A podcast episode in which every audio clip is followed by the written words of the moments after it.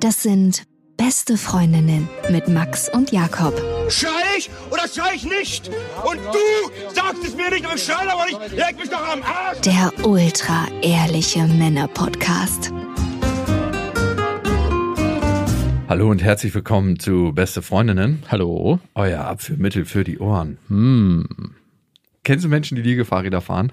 Die Liegefahrräder fahren. Diese Dinger, die immer an einem vorbeirauschen und da sitzt immer ein grinsender Mensch drauf. Ich habe mich gefragt, wer diese Dinger fährt. Willst du dir eins kaufen oder Nein, natürlich nicht. was? Würde aber zu dir passen. Nein, auf gar keinen Fall. Dein Bims Mobil. Bring mich, stell dir mal vor, du fährst aufs erste Date mit so einem Liegefahrrad. Steig auf. Ich glaube, das ist eigentlich schon alles vorbei, oder? Natürlich. Die haben sowas Besonderes, aber in diesem Bereich möchte man nicht besonders sein. Kennst Nein. du so besondere Sachen? Also eigentlich ist es ja schön, besonders zu sein. Ja. Aber so besonders nun wieder auch nicht. Nein. Möchtest du auf meinen Gepäckträger aufsitzen? Für mich ist es echt ein Fortbewegungsmittel, was alles Schlechte vereint hat. Ne? Man hat eine schlechte Übersicht im Verkehr. Man wird auch nicht gesehen. mhm. Also ich fahre ja Fahrrad, um ein bisschen was zu sehen. Ne? Ja. Und da liegst du einfach unten und siehst nichts und die Autos sehen dich nicht. Und außerdem bist du genau auf Auspuffhöhe. Du kannst das Ding eigentlich, eigentlich direkt im Mund nehmen. Das sind so blowy-Leute, die den ganzen Tag Auspuffe lutschen. Aber es ist gut für die Hoden und für die männliche Prostata. Wahrscheinlich. Naja, im Gegensatz zu einem normalen Fahrrad, wenn man da einen falschen Sattel hat, kann das ja schädlich werden für den Mann. Ja, da gibt's ja so Aussparungen. Aber sind das Leute, die zu faul sind, aufzustehen, die Liegefahrräder fahren? Also wir sitzen ja eh schon zu viel. Sitzen ist das neue Rauchen und Ich habe mir ehrlich gesagt noch nie Gedanken darüber gemacht, warum jemand ein Liegefahrrad kauft, weil ich auch immer dachte, wenn niemand ein Liegefahrrad hat, dann hat er eine körperliche Einschränkung, weswegen er auf diesem Mobil unterwegs ist. nein, das ist nicht so. Ich habe schon Leute. Das ist wirklich ein Hobby, was man einfach, ich kaufe mir jetzt, was kostet so ein Ding? Was kostet bestimmt 6.000, 7.000 Euro? Nein, das kostet so zweieinhalb. Ich glaube, ab zweieinhalb geht's los. Okay. Und es ist dazu noch eine Männerdomäne. Ich habe noch nie in meinem verdammten Leben eine Frau auf dem Liegefahrrad gesehen. Du schon mal? Nein. Komisch, oder? Es ist auch immer der gleiche Typ, der auf so einem Liegefahrrad sitzt. Das sind immer so Studenten, Mitte Studenten? 40. Mitte 40. Mitte 40, ja.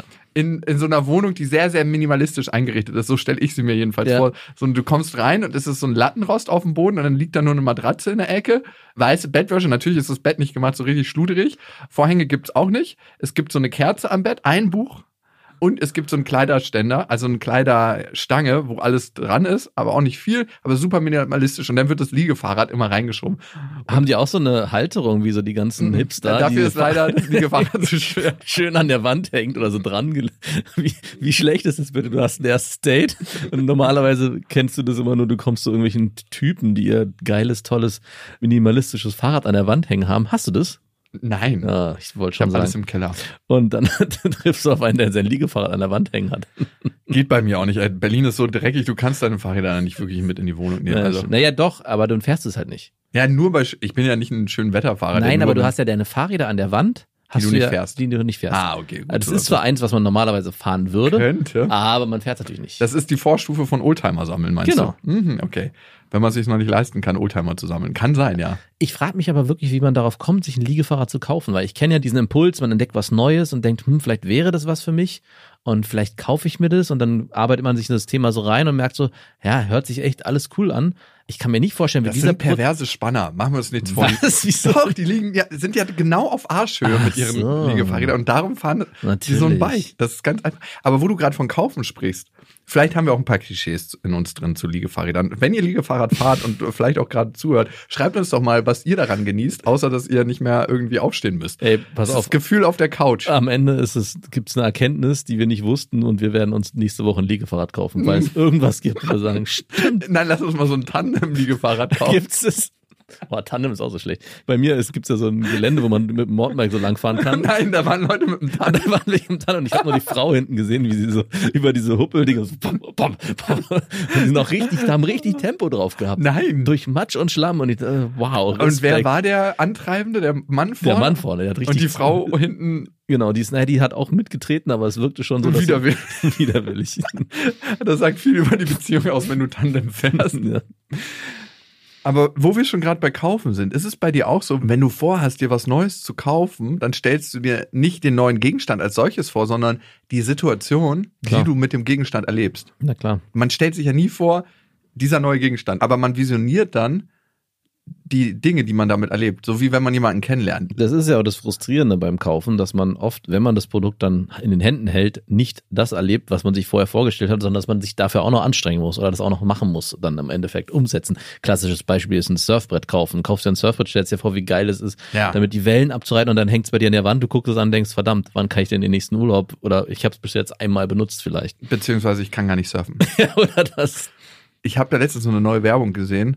Da stand auf so einem riesen Plakat, zwei Menschen haben sich umarmt, wir werden uns wieder umarmen. Mhm. Und dann so eine Marke. Und dann wusste ich, was hat die fucking Marke mit dem, wir werden uns wieder umarmen zu tun? Also gar nichts. Aber sie nutzen natürlich das Gefühl, was entsteht und was mit der Marke in Verbindung gebracht werden soll. Und so funktioniert Werbung im Allgemeinen und so funktioniert aber auch mein Kaufimpuls. Also wenn ich mir ein Produkt vorstelle, ist es immer das Erlebnis mit dem Produkt und ich werde eigentlich zu 99,99 Prozent enttäuscht. Ja, neun- 99, Nein, naja, ein bisschen viel. Aber ich habe mir jetzt zum Beispiel ein richtig geiles neues Sideboard aus den 60er Jahren gekauft. So Mhm. dänisch Design, also stehe ich ja voll drauf. Und ich stelle mir dann vor, wie man so zusammen in mein, Sch Wie man was? ich kann es eigentlich nicht, wie man zusammen in mein Schlafzimmer tritt. Und dieses schöne große Sideboard steht da. Ich hatte schon ein kleineres, das kommt jetzt woanders hin. Und derjenige dich dann darauf anspricht und sagt, wow, wo hast du das denn her? Und weißt du, was es am Ende ist? Es ist ein psychologisches Phänomen. Das heißt Fokussierungsillusion. Wir verkrampfen uns zu stark auf eine Sache und verbinden die mit etwas sehr Positivem und denken, unser Leben wird sich verändern. In dem Moment, wo du in diese Vorstellung abtauchst, denkst du ja, ein Stück weit wird dieses neue Paar Schuhe, diese Jacke, äh, dieses neue Auto mein Leben positiv verändern. Hm. Und das hält einfach mal bei Schuhen vielleicht einen halben Tag, vielleicht 20 Minuten, beim Auto drei Tage oder bis der nächste Kratzer drin ist. Und bei der Kommode? Hat dich schon jemand darauf angesprochen und gesagt, wow. Die ist noch nicht da. Ach Die so. steht noch bei dem Typen. Aber du hattest doch bestimmt schon mal andere Möbel für deine Wohnung gekauft, ja, wo du dann den Effekt dir erhofft hast, dass wahrscheinlich eine Frau reinkommt und sagt, oh, du hast aber einen tollen Geschmack oder irgendwie sowas. Ist es die Reaktion, die du dann erhoffst dadurch? nee, Und ich will einfach, dass sich Menschen wohlfühlen. Also nicht nur Menschen. Okay. Also du bist dann nicht enttäuscht, wenn diese Reaktion nicht kommt. Mm, Also doch. Nein, ich Weil ich kenne es auch, dass man sich zum Beispiel, aber in einem anderen Kontext, ich bin ja früher gesegelt und habe oft die Segelklamotten außerhalb des Kontextes getragen. Aber bist du Segler? also genau, Ih. damit ich Ich diese weiß noch, Reaktion wie du angeschlappt kamst, als ich dich das erste Mal gesehen habe. In diesen hässlichen Segelschuhen. Es hätte noch gefehlt, dass du so einen Polunder über deine Schultern getragen hatte ich hättest. früher. Ja, so einer warst du. Wir hätten, genau. Darum hatte ich auch nur Vorurteile, als ich gesagt habe. Was für ein eingebildeter Fatzke, habe ich gedacht. Und Du kamst auch so richtig so, als ob du was Besseres wärst, angeschlappt. Und ich dachte, ja, zeig mal her, was du so kannst. Ne? Du warst ein richtiger Fatzke. Und dann habe ich genau diese Sachen halt immer getragen, T-Shirts mit so Emblemen drauf und habe immer gehofft, wenn ich durch den Alltag gelaufen bin und irgendwo war, dass mich jemand anspricht Not darauf. gonna happen. hey, segelst du? Und ich so, mhm, ja, natürlich. Woher weißt du das? Und wegen dem, wegen dem Emblem auf deinem T-Shirt. Leider ist es nicht einmal vorgekommen. Hat auch am Ende überhaupt gar keinen interessiert. Doch, weißt du, von wem es vorgekommen ist? Von den Leuten, die aber so tief in der Szene stecken, dass dieses Lob oder diese Erkennung am Ende nichts gebracht hat. Weil es war so, Ja, aber was dachtest du, was verbinden die Leute mit dir, nur weil du segelst, dass du irgendwie keine Ahnung, ich habe mir irgendwie vorgestellt, ein Mann von Welt, der um die Welt gesegelt ist? du, wahrscheinlich hätte ich sogar gehofft, dass es Frauen sind und die dann sofort so feucht werden und direkt mit mir in die Kiste Warum? springen. Beim Segeln? Was Also ist ja eine ich? schöne Sache. Du, heutzutage kann ich es auch nicht mehr nachvollziehen, aber damals dachte ich, das wäre sowas Besonderes. gut, ich denke, dass Leute auf einen, einen Sideboard anspringen. ich bin auch nicht besser. Du hattest das Sideboard als Wappen auf deinem T-Shirt Genau. und ich habe es in der Wohnung stehen. Okay. Also Und es gab irgendwann mal ganz exemplarisch mit einer Freundin, mit der ich zusammen war, die, diese T-Shirts. Es gab immer so Segel-T-Shirts, die man bei diesen Regatten bekommen hat. Die hat die gehasst, weil die auch immer schon so ausgelutscht waren und ich habe die trotzdem weitergetragen. Und sie meinte eines Tages, ich, diese T-Shirts, ich hasse diese T-Shirts. Wir waren gerade so in so einer Stimmung, also ich hatte mich ausgezogen, wir hatten, waren kurz vorm Sex. Und in dieser Stimmung. ja, naja, wir waren eigentlich schon dabei. Und weil sie dann dieses T-Shirt ansprach und ich Angst hatte, okay, es, dieses T-Shirt wird jetzt dazu führen, dass wir keinen Sex haben, habe ich es symbolisch zerrissen, von meinem Leibe gerissen. so richtig, wie so ein, Theatralisch. Ja, so- Theaterbühne, mein Auftritt. aber auch geschrien Kinski. dabei. Aber du glaubst, es hat richtig, hat sie richtig geil gemacht. Keine Ahnung warum, aber sie fand es Oh. richtig geil. Ja, ich, Ich erinnere mich gerne daran zurück. Ja, und für mich ist es so ein bisschen Fremdscham, wenn ich jetzt dran denke.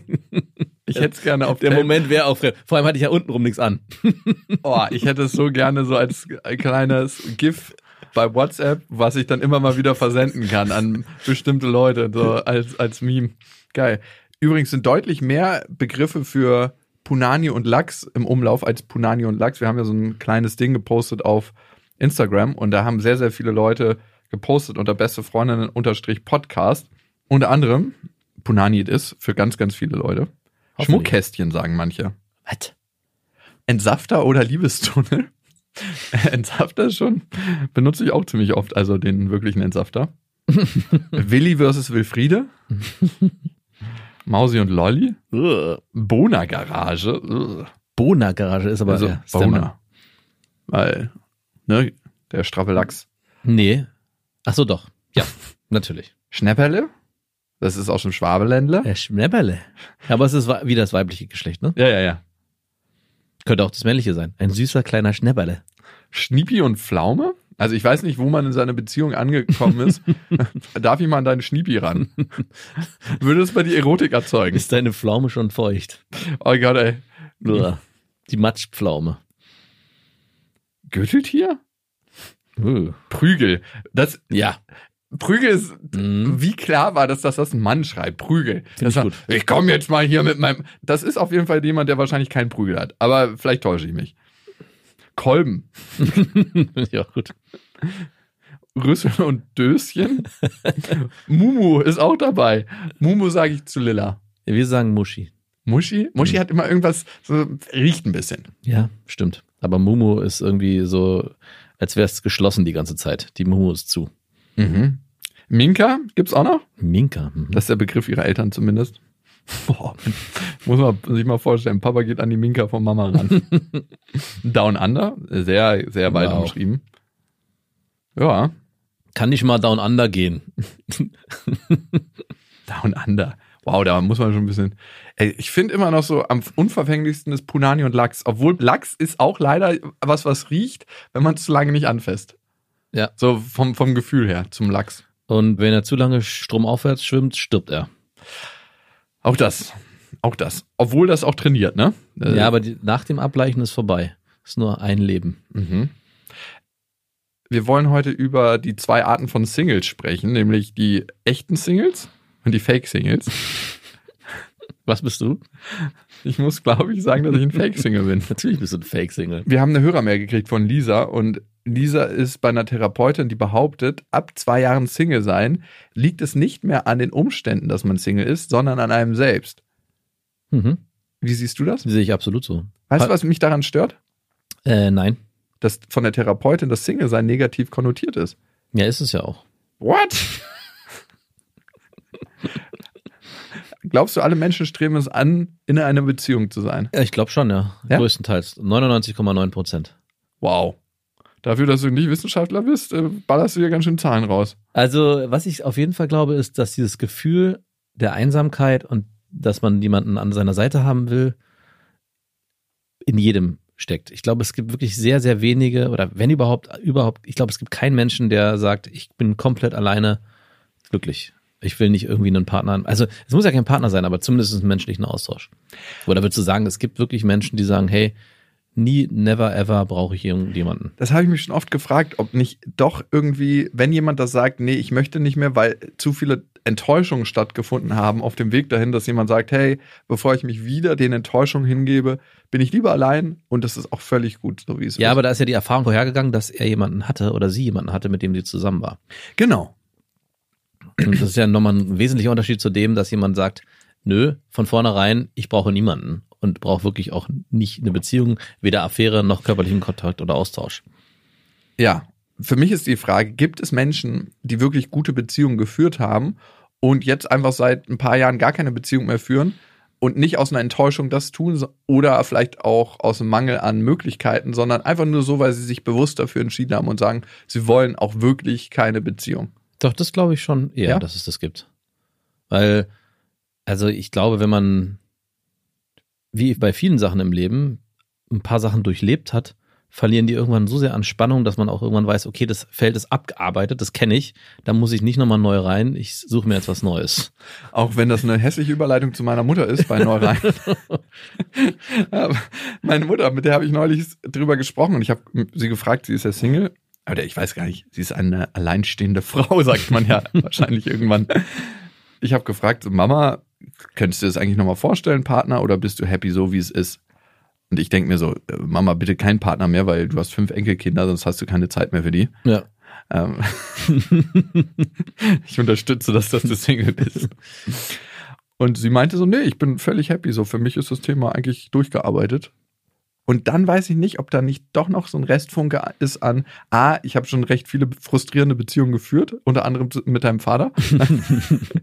das hat sie nicht gesagt. Sie ist, glaube ich, ganz happy mit der Zeit, die sie mit meinem Vater hatte. Die zehn Jahre waren ganz gut. Das Ende war nicht so schön. Aber sie ist durch mit dem Thema, meinte sie. Und ich glaube, da ist noch so ein Restfunken von, ja, aber eigentlich, wenn es passieren würde, würde ich es mir auch schon wünschen. So ein kleiner, kleiner Fünkchen Hoffnung ist Wenn noch da. sie von der Liebe geküsst wird, dann geht's ganz schnell. Also ich glaube, das ist generell bei allen, die sagen, ich bin eigentlich super glücklich hier mit der Situation und ich brauche das gar nicht und ich habe gemerkt, alleine läuft's besser und vielleicht haben sie sogar noch irgendwie Affären und haben Austausch, aber sagen Beziehung oder generell das Thema Liebe ist für mich erledigt. Und wenn es dann doch kommt, glaube ich, dass jeder sofort umswitchen würde, inklusive deiner Mutter. Mhm. Also wenn da ein Typ ist, auch wenn sie vorher felsenfest davon überzeugt ist, dass das Thema für sie erledigt ist, wenn der das in ihr auslöst, glaube ich, kann sie sich nicht erwehren. Also sie ist auf jeden Fall noch am nächsten an echter Single dran, was ich bisher kennengelernt habe. Meine Schwester ist immer so ein, so ein Halbsingle, da muss irgendwie was gehen und äh, da ist jemand in Aussicht. Aber sie ist wirklich der, der noch am dichtesten dran ist. Und auch da denke ich mir, wenn was gehen würde, würde sie sagen, ja, warum nicht drauf einlassen? Also du und deine Schwester haben da in gewisser Weise auch Parallelen, oder? Aber meine Schwester ist eher ein Beziehungsmensch, ich bin eher ein Affärenmensch. Also sie sucht Also- auch immer eine Beziehung. Ja, ja, sie sucht immer eine Beziehung. Ah, okay. Sie ist aber dann meistens, das ist das erste Mal, dass ich sie in ihrem Erdendasein erlebe ohne Beziehung. Seitdem sie auf der Welt ist. Nein. Na gut, die ersten Jahre war sie mit den Zeugen Jehovas in Beziehung. Ja, siehst du? Und dann äh, hatte sie, glaube ich, ein paar Jahre Single-Dasein, aber ab 14 eigentlich. Aber, und, kontinuierlich. du, und du suchst keine Beziehung. Also nicht mal ansatzweise. Nicht mal so, wenn es passieren könnte, dann. Klar, ich bin voll offen dafür. Also, Bist du voll offen dafür? Oder bist ich, ich denke mal, ich bin offen dafür, aber irgendwas muss ja in mir sein, weil ich lerne wirklich coole Frauen kennen. Also, sie sind hübsch. Ich kann mich mit denen echt gut unterhalten. Ich fühle mich von denen körperlich angezogen. Ich fühle mich von denen auch geistig angezogen. Aber trotzdem macht nicht so richtig Klick. Also, ich bin auf jeden Fall Fake-Single. Aber macht sich liegt, weil du dir im Vorfeld schon fest vorgenommen hast zu sagen, hey, zusammenkommen will ich mit sowieso gar keiner? Nee, das überhaupt nicht. Ich bin eigentlich offen. Auch unterbewusst nicht? Ja, äh, Alter, was Also fragst wenn du mich? das? das fragen- ist so, ähm, ach, du hast was verloren, wo hast du es denn verloren? Also, Ja, sag aber- doch noch mal, wo, Naja, wo ist es denn? Ich, ich wollte ja nochmal reinpieken, weil wenn ich mir, wenn Auch mich jemand Ja. fragen würde, Wo du fragst, danke. hey, ja, äh, glaubst du, dass Jakob eine Beziehung sucht? Da würde ich immer sagen, auf gar keinen Fall. Auch wenn er sagen würde, er sucht eine, sucht er keine. Nö, ich, Ich glaube, du bist, in einer perfekten Selbstlüge, die Wahrscheinlich, dich immer vielleicht. vorantreibt. Ich habe gestern mit einer Freundin gesprochen. Ich war nicht so oft in meinem Leben verliebt, aber woran merkt man, dass man sich verliebt? Also ich habe darüber nachgedacht, woran merkt man es, ne? Und es gehört für mich irgendwie ein bisschen dazu, sich zu verlieben, bevor man in eine Beziehung geht. Gehört das für dich nicht dazu? Klar. Oder kann es auch ohne sein? Nein. Dann ist die Frage, warum verliebe ich mich nicht? Weil eine Person in diesem Zweierkonstrukt zu viel Raum einnimmt. Okay, ja, könnte das sein? Würde ich, ist das meine, meine Vermutung. Erklär mir das mal, deine Theorie, die du da gerade gesponnen hast. Also manchmal denke ich bei diesen ganzen Geschichten, die du so erzählst, dass es alles schon so vorkonstruiert ist, obwohl es ja nicht konstruiert ist, dass du gar keine Möglichkeit hast, in eine Beziehung zu geraten, weil du eigentlich von dir selbst so eingenommen bist, dass da gar kein Platz ist für eine zweite Person. Also es muss zwar immer alles ganz schön sein und Gefühle müssen da sein und es muss eine angenehme Zeit sein, aber eigentlich bist du so auf Strom mit dir selbst beschäftigt, dass der andere eigentlich nur stören würde bei allem, was in deinem Leben gerade für dich wichtig ist. Wie meinst du das? Also, dass ich mir selbst so wichtig bin, dass jemand anders nicht wichtig werden kann? Genau. Huh. Huh. ja, okay. Also das äh, widerspricht sich mit dem, wie du dich ja verhältst, zumindest von den Erzählungen, dass du ja die Zeit mit den Frauen, die du verbringst, immer sehr schön beschreibst und auch sehr angenehm für beide Seiten und auch dir es sehr wichtig ist, dass sich deine Partnerin in der Phase, mit der du Zeit verbringst, sehr wohl fühlt und es auch eine einfach eine sehr angenehme, schöne Zeit ist. Aber ich habe manchmal schon das Gefühl, dass es eigentlich doch am Ende darum geht, hey, ähm, aber für mich brauche ich 80 Prozent. Das heißt, ich kann nur sporadisch hier mal 100 Prozent geben, aber ich kann nicht dauerhaft 50 Prozent Wie geben. so ein Job beschreibst du das, wo ich so in so einen kur- kurzen Job eintauche für so einen Abend, Ja, genau. das abarbeite und nächsten Ja. Tag mich wieder einem anderen Projekt widme. Genauso. Oh, weiß ich nicht. Also, ähm, vielleicht. ja, also ich kann nicht sagen, dass ich da nur Nein sagen zu kann. Also, da ist schon was dran. Also, ich hatte, Es ist ja auch immer so schnell so langweilig. Es, und es gibt so Nein, viel das Neues zu entdecken. hm, vielleicht. Also, ich hatte letztens ein Gespräch und wir wollten es eigentlich in Persona führen, dieses Gespräch mit einer Affäre, die jetzt schon etwas länger geht. Und mir war klar, das geht jetzt langsam dem Ende entgegen. Das, Ich habe ja die 20 Prozent schon lange aufgebraucht.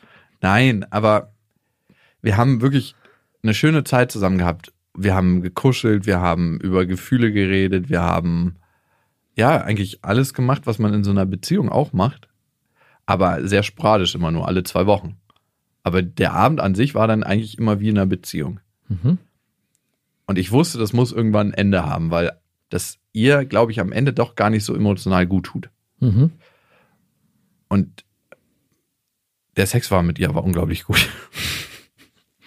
Und darum, weiß nicht, lief das und lief das. Und dann hat sie mich irgendwann angerufen und gesagt, hey, sie hat letztens gemerkt, als ich das erzählt habe, dass ich nicht nur sie sehe, also, weil ich bin da ja offen mit, ne? Mhm. dass sie das doch mehr stört, als sie gedacht hätte. Das war für sie lange Zeit okay, aber es ist irgendwie nicht mehr okay. Und ich war innerlich richtig krass erleichtert, dass sie das sagt. Ja, damit du den Schritt nicht gehen musst. Wahrscheinlich, ich weiß es nicht, aber ich frage mich ganz oft, welcher Teil in mir so abgestumpft ist und innerlich so eine Grenze zieht und nicht darüber hinausgeht. Also, es hat mich eine Freundin letztens gefragt, also, was ist es? Fühlst du irgendwie wenig oder fühlst du allgemein weniger? Und vielleicht fühle ich sogar allgemein weniger und darum fühle ich auch bei sowas weniger. Es ist super schön in der Zeit, aber wenn die Tür zugeht und Klick macht, ist es so, als ob ich darüber nicht mehr nachdenke. Also es ist wirklich, ich, es, es wäre erschreckend, wenn mir das jemand selber erzählt, aber es ist, die Tür geht zu, Klick und ich denke nicht mehr dran. Mhm. Ja, der Satz von deiner Freundin, dass sie glaube, du fühlst, oder die Frage, du fühlst allgemein weniger, den könnte ich auch unterschreiben, weil ich bei dir das oft das Gefühl habe, bei dem muss es schon immer sehr intensiv sein, damit es auch interessant oder spürbar ist. Also wie als müsste man erst durch eine dicke Elefantenhaut durchpieksen, um überhaupt an den Schmerzpunkt zu kommen. Und dementsprechend müssen auch, ja, weiß ich nicht, wahrscheinlich die Beziehungen oder Affären, die du führst, in ihrer Intensität einfach so hoch sein und auch alle Punkte befriedigen, damit es auch für dich richtig geil ist. Aber dann ist es aber auch nach einer gewissen Zeit auch wieder durch das Thema und dann müssen wieder andere Eindrücke her. Also Mhm. wie so ein Überreiztes Gehirn. Überreiztes Herz. Unterreizt ist es ja dann. Ah, okay, weil der Panzer oder die, die Schicht um mich herum so dick ist, dass so wenig Reize an mich rankommen. Genau. Und die Freundin von mir meinte auch, sie wäre gerne ein bisschen abgeklärter in so Affären, weil sie nie Affären führen kann, weil sie entweder eine Beziehung hat und sich verliebt und eine Beziehung dann führt oder gar nichts Ja. ist. Und dann habe ich ihr gesagt, wenn du den Preis dafür zahlen willst, dann mach das. Weil der Preis ist tatsächlich, wenn du abgeklärt in Affären bist, dass du allgemein im Leben weniger fühlst. Mhm. Ja, kann, glaube ich gern. Welche Variante würdest du wählen? Abgeklärt Affären führen können und dafür allgemein weniger fühlen oder dich Hals Also- über Kopf verlieben und Also ich habe ja beides so ein bisschen äh, ausprobiert und mir fiel es extrem schwer, Affären zu führen in diesem Modus, weil mich das selber immer so runtergerockt hat. Also ich, wenn ich so zwei, drei Sachen parallel hatte, war ich, habe ich mich immer so extrem schlecht gefühlt, obwohl die Sachen eigentlich klar waren und sich die Gegenüber gar nicht schlecht gefühlt haben. Also es war ganz komisch. Ich wusste, hey, ich habe darauf Bock, mein Körper hatte darauf Bock, aber jedes Mal war es so, dass ich diesen Verbindungsabbruch, den du gerade beschrieben hast, Tür zu, äh, ich bin weg, meine Gedanken sind frei, das konnte ich nicht. Also es war jedes Mal, wenn bei mir die Tür zuging, ging mein Gedankenkarussell weiter. Hey, die, der Abend war so schön und wie geht es, wird es wohl beim nächsten Mal sein und wie fühlt sich das wohl an? Und dann schwappte dann die nächste Frau mit rein, die dann, mit der ich ja dann auch Zeit verbracht habe. Und das waren überlagerten sich auf einmal ja, Gefühle, die ich nicht mehr trennen konnte, weil es halt unterschiedliche Frauen waren. Dann hast du so eine Überpersona. ge- Genau, und das macht das, das hat mir inner, ich kann es gar nicht, das war wie so ein körperlicher innerlicher Schmerz, den, den, wie so ein Druckgefühl, was ich nicht aushalten konnte. Und muss ehrlich sagen, ich war traurig darüber, dass ich das nicht konnte, weil ich so gerne gemacht hätte, weil es ja schon Spaß gemacht hat. Es war wie so ein, als hätte man mal kurz von dem verbotenen Saft probiert und der Nektar schmeckt super süß und super lecker, aber man kriegt davon halt Bauchschmerzen. Und diese Bauchschmerzen bin ich nicht losgeworden. Und deswegen habe ich mich irgendwann dafür entschieden, dass ich diese Art von Affären so nicht führen kann. Obwohl ich es gerne gemacht hätte. Und deswegen kann ich deine Freundin sehr gut verstehen, die sagt, hey, sie wäre gern abgeklärter. Aber ich glaube, bei manchen geht es halt einfach nicht. Ich will auch nicht jemanden vorwerfen, der das dann kann, weil in dem Moment, wo es für alle Parteien klar ist, ist auch alles gut. Im Prinzip das gleiche wie eine offene Beziehung oder halt eben eine monogame Beziehung. Wer das kann und für wen es gut ist und für wen das Modell funktioniert, super. Aber wer es nicht kann und für den es nicht gut ist und der es sich aber trotzdem mancher wünschen würde, der hat dann so ein bisschen die Arschkarte. Die meisten Sachen ändern sich nur, wenn man einen Leidensdruck hat. Und ich habe im Moment nicht so einen krassen Leidensdruck, aber doch spüre ich in mir eine Sehnsucht, dass es sich irgendwann ändert. Und was tatsächlich an der Sache, glaube ich, am beschissensten ist, dass es doch Verletzungen gibt. Ne? Also ich habe mich am Ende gefragt und ich habe sie das auch direkt gefragt, hättest du mich lieber nicht kennengelernt, ne? Die hat sie mit Ja beantwortet. Die hat sie mit Nein beantwortet. Was? Ich wollte ein letztes Mal Sex einleiten. Nein. Also das, sollten wir uns noch, das sollten wir noch mal besprechen, wenn wir uns sehen. Also sie war froh, dich kennengelernt zu haben. Ja. Okay. Obwohl ich nicht 100% weiß, ob das wirklich wahr ist. Weil ich wüsste nicht, ob ich froh gewesen wäre, mich kennengelernt zu haben. Doch, ich glaube schon. Das ist es ja am Ende eigentlich, dass es ja auch trotzdem spannend ist und Spaß macht. Es ist ja nicht zu verurteilen. Es wird ja erst dann schwierig, wenn man sich mit der Person, mit der es so toll ist und mit der es so viel Spaß macht, halt mehr vorstellen könnte und sich mehr wünschen würde und die Zeit halt einfach auf Unendlichkeit oder halt auf ein Leben zusammenführen wird. Aber wahrscheinlich würde es darauf hinauslaufen. Und ich glaube, das ist immer so ein bisschen die Krux an dem Ganzen, dass in dem Moment, wo man sich halt festbinden würde in diesem ganzen Konstrukt, könnte es dann auch wieder langweilig werden. Und dann ist man doch wieder an dem Punkt, dass man sagt, eigentlich ist dieses Hallo-Leben, was wir gemeinsam führen, nur deswegen spannend gewesen, weil wir es so geführt haben vorher. In dem Moment, wo wir in eine Beziehung kommen, hätte es wieder einen ganz anderen Aspekt. Und ich weiß gar nicht, ob du es von vornherein, und deswegen hatte ich ja vorhin kurz mal angedeutet, ob du von vornherein dir schon vorstellen kannst, mit den Frauen, die du kennenlernst, eine Beziehung zu führen, ob der Impuls schon am Anfang kommt. Weil wenn der am Anfang gar nicht da ist, ist ja alles darauf ausgelegt, hey, wir werden jetzt hier einfach eine geile Zeit haben und wir werden es rocken. Und nicht, komm, wir lernen uns auf einer Ebene kennen, wo das irgendwann auch eine Basis des Ganzen wird. Wow, gerade wo du sprichst, wird mir das erste Mal seit langem wieder klar, dass wenn ich eine Frau kennenlerne, habe ich nicht das Wort Beziehung im Kopf. Eben. Also so einleuchtend das eigentlich für mich sein muss und so klar, aber das, das wird mir jetzt gerade. Ich habe eigentlich immer nur so, hey, gucken wir mal, wo es hingeht, äh, lass uns einfach eine gute Zeit haben. Und das hast du eben am Anfang anders beantwortet. Am Anfang meintest du, nee, nee, doch, doch. hab ich bin offen. Also, Ja. ich, aber anscheinend ist mein Blick nicht auf Beziehung. Genau. Und das ist, du hast mir mein Unterbewusstsein geöffnet. Genau. Danke, Max. Aber ich glaube, dass die Signale, die du sendest an die Frauen, äh, Seelenficker halt, ne, äh, schon auch in die Richtung gehen, hey, das ist eine, könnte eine Beziehung werden. Ohne dass, aber obwohl du es nicht aussprichst. Es sind verschiedene Signale, die ankommen. Es kommt einerseits das Signal an, hey, ausgesprochen hat er ganz klar, wir haben eine schöne Zeit, ich weiß nicht, wo das hinführt. Nee, nee, ausgesprochen, ich bin schon klarer mit meinem Oder sogar noch klarer. Ja, ich sag, äh, was Phase ist. Okay, umso besser. War ich jetzt, wusste ich ja nicht, bin ja meistens nicht dabei. Eigentlich nie, zum Glück. Und dementsprechend das Verstanden, das Kopfsignal sagt, ja, okay, habe ich verstanden. Es läuft hier nur auf nichts hinaus. Aber die Gefühle, die wahrscheinlich entstehen, sind verquererweise die Basis für eine Beziehung. Mhm. Und das macht es wahrscheinlich trotzdem zu so einer geilen Zeit, die aber irgendwann dazu führt, dass einer der beiden Parteien, in dem Fall wahrscheinlich immer dein Gegenüber, an den Punkt kommt, zu sagen, hey, ich weiß zwar, was es ist, ich verstehe es vom Kopf her, aber mein Herz oder mein Bauchgefühl versteht was anderes und ich kriege die nicht zusammen, die beiden Sachen. Und deswegen muss ich es beenden. Mhm. Und deswegen wahrscheinlich auch die Erleichterung deiner Affäre, dass sie es beendet hat. Ich bin so ein Psychopath. Du meintest mal zu mir, ich sammle Gefühle, weil ich sie selber nicht empfinden kann. Das habe ich gesagt. Ja, ich habe es mir gemerkt. Nice. ja, das trifft's ganz gut. Wann warst du das letzte Mal verliebt? Also verliebt. Vielleicht auch nur so ein Anflug von. Also was meinst du jetzt, wenn, ich finde, Verliebtheit entsteht ja vor allem, wenn man jemanden kennenlernt. Ja. War es denn deine Frau? Ja, also ich Oder war, zwischendurch nochmal? also was ich sagen kann, bei jeder Frau, die ich kennengelernt habe, war ich verliebt. Wirklich? Sonst wäre das nichts geworden. Auch bei einer Affäre? Ja. Ohne dieses Grundgefühl, das ist das, was ich vorhin, jetzt drehen wir uns wieder im Kreis. Dieses Gefühl, was am Anfang entsteht, ist die Basis für mehr. Also es heißt dann, Auch bei One-Night-Stands? ja, One-Night-Stand ist schwierig, aber wenn ein One-Night-Stand halt nicht Bei einer einmaligen Sache bleibt. Ja, genau. Deswegen ist es mir so schwer gefallen. In dem Moment, wo ich jemanden kennengelernt habe, sind bei mir halt sofort auch Gefühle entstanden, die dann sich sehr schnell in eine Verliebtheit umgemünzt haben. Mhm. Und dann bin ich dann oft auch mit den Personen, wenn es funktioniert, auch zusammengekommen. Immer mit der Basis, hey, das könnte irgendwann auch eine feste Beziehung werden. So, das war der Grundstock. Auch wenn es dann vielleicht nur eine Affäre geblieben ist, war das immer die Basis. Also ich bin mit keiner Frau zusammengekommen oder habe eine Affäre geführt, bei der ich nicht am Anfang so einen Anflug von Verliebtsein hatte. Wow. Was ist denn für dich Bei verliebt dir sein? nicht so? Also ist bei dir, was passiert denn bei dir? Nicht? Ist es so, wie wenn du dir ein Fahrrad kaufst oder was? Hey, cool. Schick sieht's aus. Hat zwei Räder und fährt. oder was ist da los?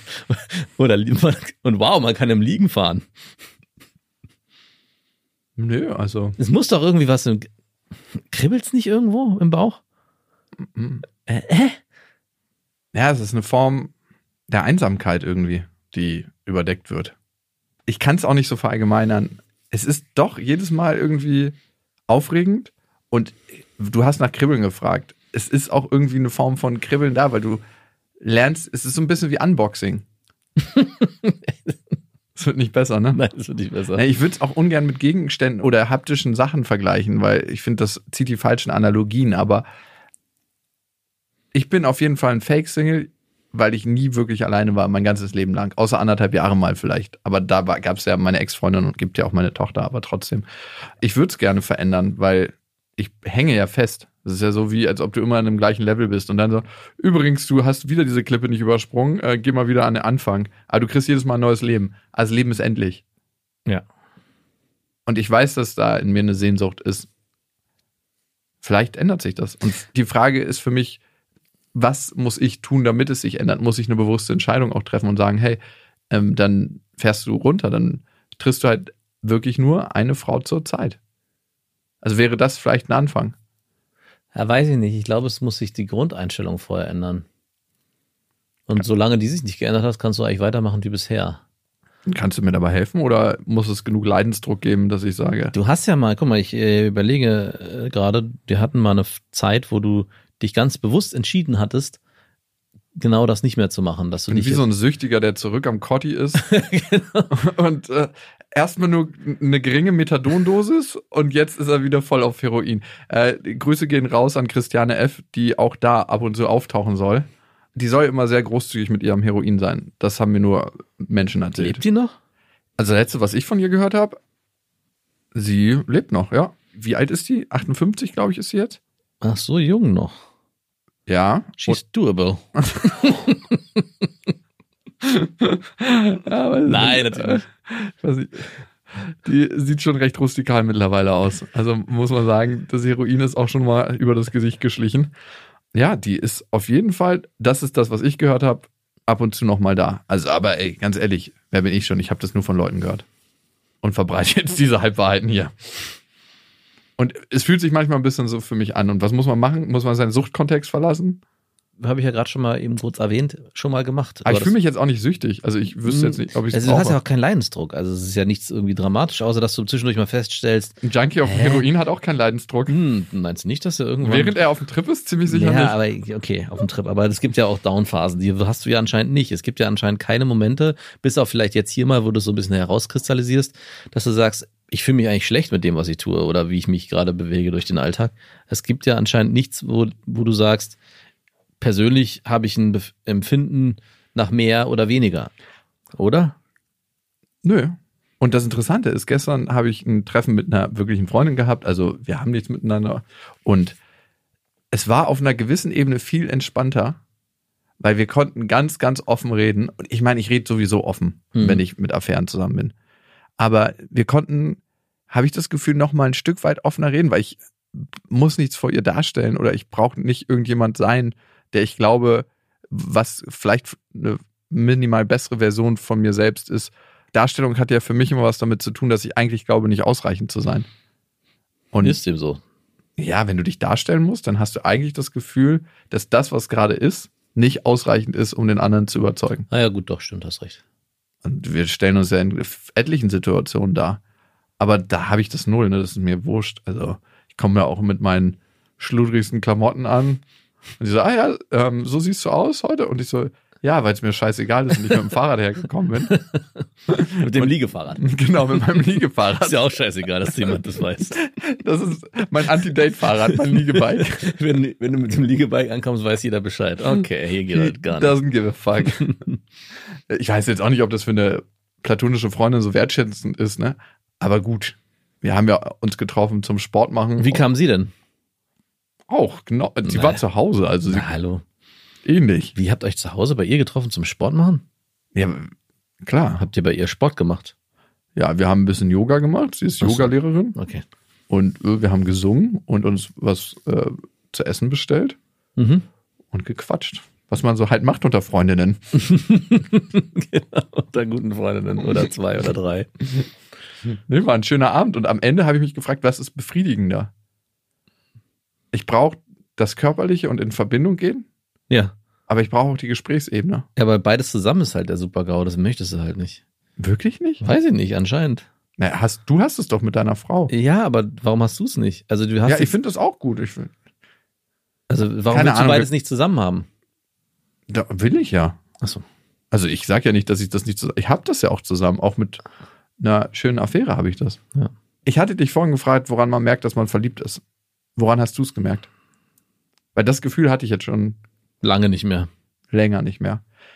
Also im Moment weiß ich nicht. Da bin ich so am Kipppunkt. Da weiß ich nicht, ob da schon. Mhm. Sag du erst mal. Also ich finde, äh, die beste Beschreibung hast du kurz gegeben, ohne über Verliebtheit zu sprechen, nämlich in dem Moment, wo man die Tür zumacht und geht, eigentlich schon wieder sofort umdrehen will und rein in die Wohnung. Und da geht es nicht um Sex oder Verlangen, sondern es geht Man will den anderen aufatmen. aufatmen, genau, und man möchte Zeit, man möchte Zeit mit ihm verbringen. Und man möchte eigentlich wissen, was ihn umtreibt in jedem Moment. Was hast du gesagt? Will's noch nicht noch. Ich halte das fast emotional nicht aus, darum muss ich so albern sein. Ja, ich merke schon. Und das war auch immer das Gefühl, was ich, wo ich wusste, okay, es ist um mich geschehen. Wenn ich gegangen bin, die Tür zugemacht habe und gesagt habe, fuck, ich würde am liebsten sofort wieder umdrehen, aber ich, ich darf auch nicht umdrehen, weil wenn ich das jetzt mache, signalisiere ich viel zu stark, wie groß mein Verlangen, jetzt sage ich es doch, ist nach dieser Person und muss mich dann zwingen zu gehen. Kann es dann aber kaum erwarten, das nächste Treffen irgendwie einzuleiten oder dass es eben von der Gegenperson eingeleitet wird. Und diese ständige Unsicherheit, dass man die andere Person, obwohl man noch gar nicht lange zusammen ist, verliert. Hm. Das ist auch so ein Thema gewesen, dass man das, sagt, hey, das ist so fragil alles. Ich möchte eigentlich nicht, dass sie mir aus den Augen gerät, weil ich sonst Angst haben muss, dass sie sich irgendwie, dass sie irgendwie verschwindet oder verloren geht. Und dieses Kribbeln im Bauch, klar, am bla bla, der ganze, was dazugehört. Aber ich finde es eher so diese Eindrücke, die man hat, wenn man eben nicht zusammen ist. Haben es für mich ausgemacht. Ja, voll, ne? Also ich finde, man fühlt sich auf eine bestimmte Art lebendiger, weil Mhm. alles so auf Hochtouren läuft, aber auch verblendet. Weil Mhm. man die Perspektive total ändert. Also man hört auch auf, man selbst zu sein und man ist mehr der andere. Also Mhm. man fusioniert so zu einer Persona zusammen. Ich finde auch, dass man manchmal, wenn man verliebt ist, dass man der anderen Person auch wirklich zeigen will, was man für ein toller Mensch ist. Also man will sich ein bisschen beweisen. Mhm. Das passiert auf eine recht natürliche Art und Weise im Idealfall. Ja. Wenn man einseitig verliebt ist, kann das katastrophal sein. Das kenne ich von mir auf jeden Fall, dass ich Dinge mache, wo ich währenddessen schon merke, wie peinlich bist Es du wird eigentlich ein gerade. Fehler sein, aber ich muss es Du tun. bist ja gerade auf deinem eigenen Liegefahrrad unterwegs. Und was du beschrieben hast, dieses Türschloss klicken, Mhm. Man sieht Dinge in der Umwelt, die man zusammen erleben will danach. Genau. Oh, hier könnte man mal zusammen in Oh das ja. Restaurant gehen oder oh, den Urlaub könnten wir zusammen machen oder Ja, oder ich möchte, dass dieses Erlebnis, was ich gerade alleine erlebe, dass es auch mein Konterpart miterlebt, dass ich zusammen, das mit Zusammen. ihm erlebe. Dass er auch diesen schönen Moment erlebt und gemeinsam wäre es noch schöner. Und man sieht Dinge, die man mit dem anderen verbindet. Also man hat eine sehr selektive Wahrnehmung, wenn man zum Beispiel asiatisch gegessen hat oder was auch immer, dass man das sieht und dann an den anderen denkt in dem Moment. Mm. Also die ganze Wahrnehmung fokussiert sich auf die Person, in die man verliebt ist. Furchtbar. Man ist eigentlich viel mehr in Gedanken mit der anderen Person beschäftigt als in Realität. Ist auch super anstrengend gewesen. es ist anstrengend. Also es ist von der Biologie so gedacht, dass man sich verpaart. Oh.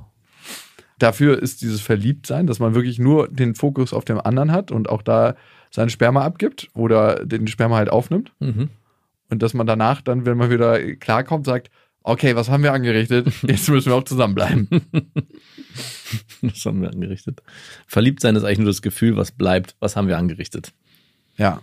Manche zeigen sich in der Kennenlernphase von ihrer besten Seite und manche, die lernt man kennen und die zeigen sich eigentlich nicht von ihrer besten Seite und die lernst du später besser kennen und denkst, wow, was für tolle Menschen sind das eigentlich? Also es gibt so Reverse-Prozesse. Ne? Ja.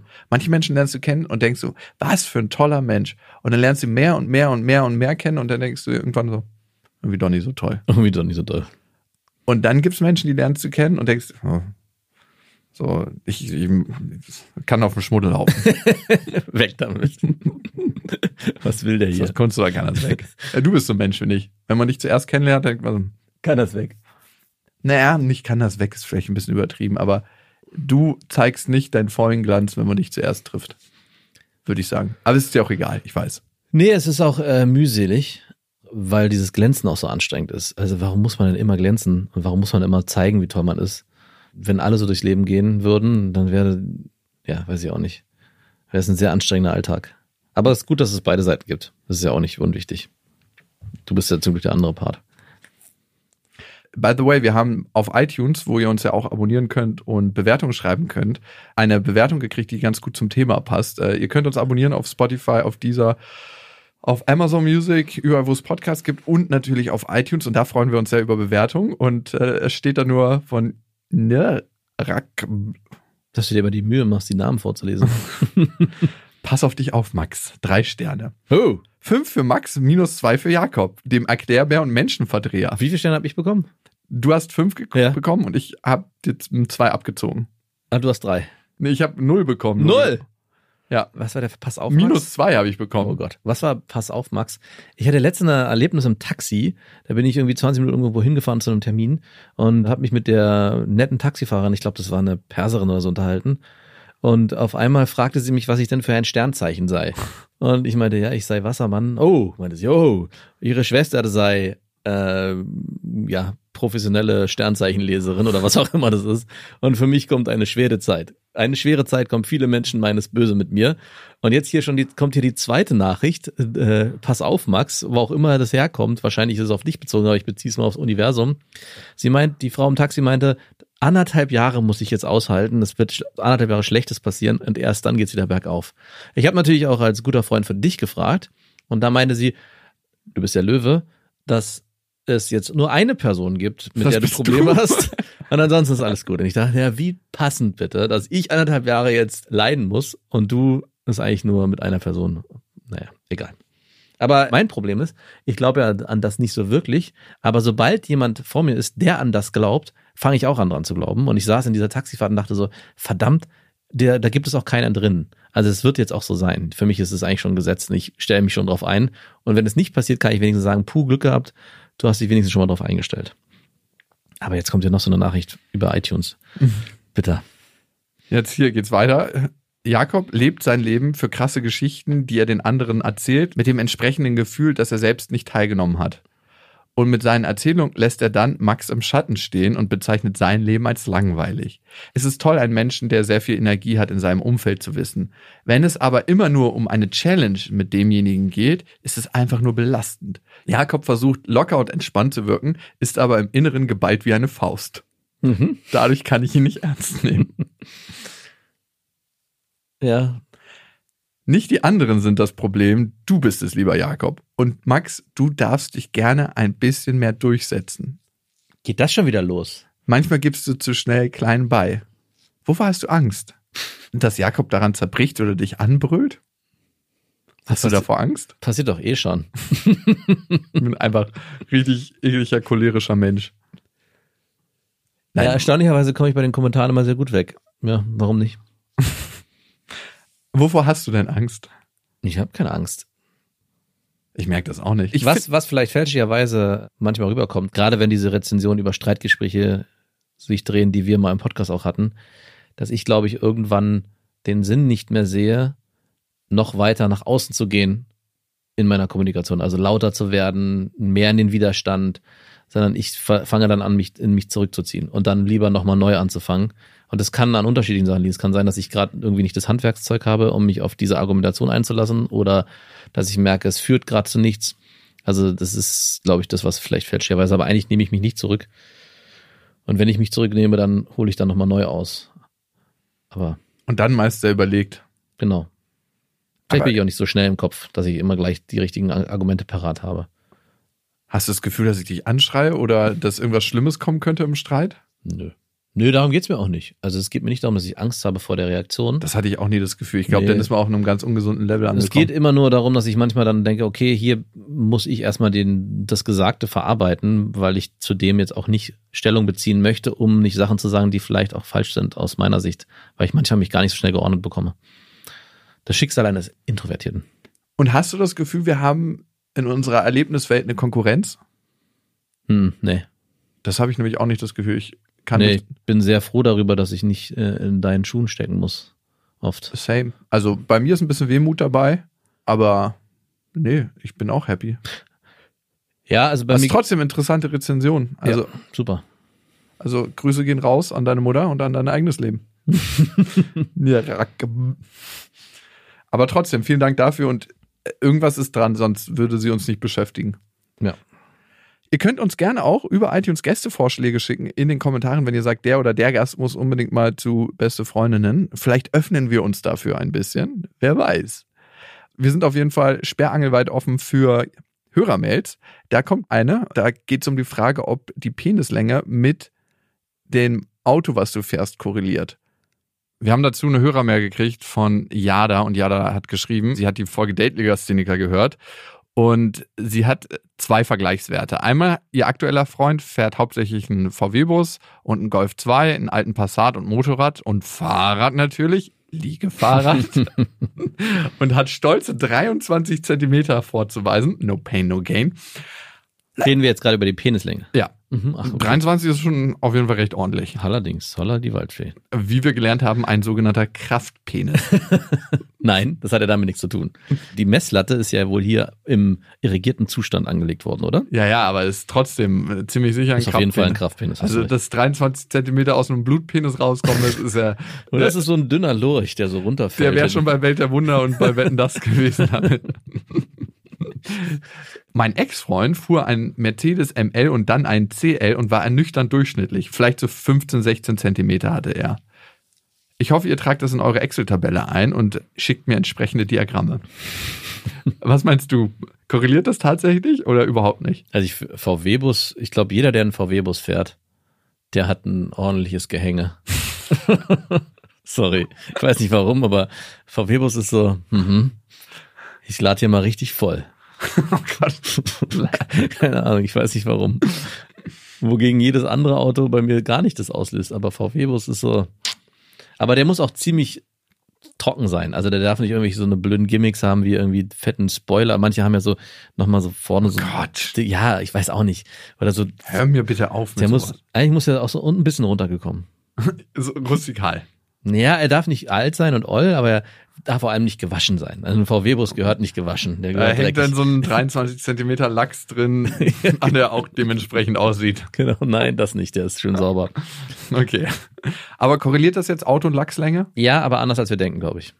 Mhm. Wie immer im Leben. Mhm. Ich glaube, by the way, dass das null korreliert.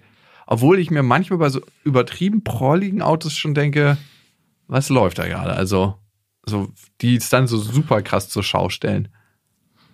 Aber hey, deren Thema und vielleicht auch deren Freude, mit so einer Karre rumzufahren. Und ist es nochmal ein Unterschied, ob man sein Auto gekauft hat oder geleast? Du hast eins geleast. Ich meine nur, also wenn man sich so ein Aber du fährst auch das krasseste Family-Auto, was es gibt. Aber ich meine, wenn man so ein richtiges fettes Pimp-Mobil fährt und das aber nur geleast ist, hat man, ist es, sagt es irgendwas anderes aus, als wenn man die Kraft hat, es sich zu kaufen.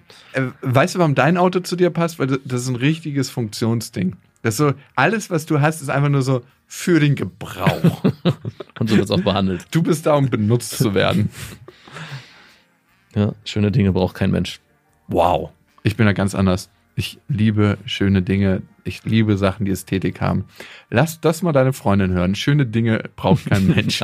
Ja, außer schöne Menschen braucht jeder. ja, ja, ja. Ich schicke dir das. Bis dahin, wir wünschen euch was. Das waren Beste Freundinnen mit Max und Jakob. Jetzt auf iTunes, Spotify, Soundcloud, Deezer, YouTube und in deinen schmutzigen Gedanken.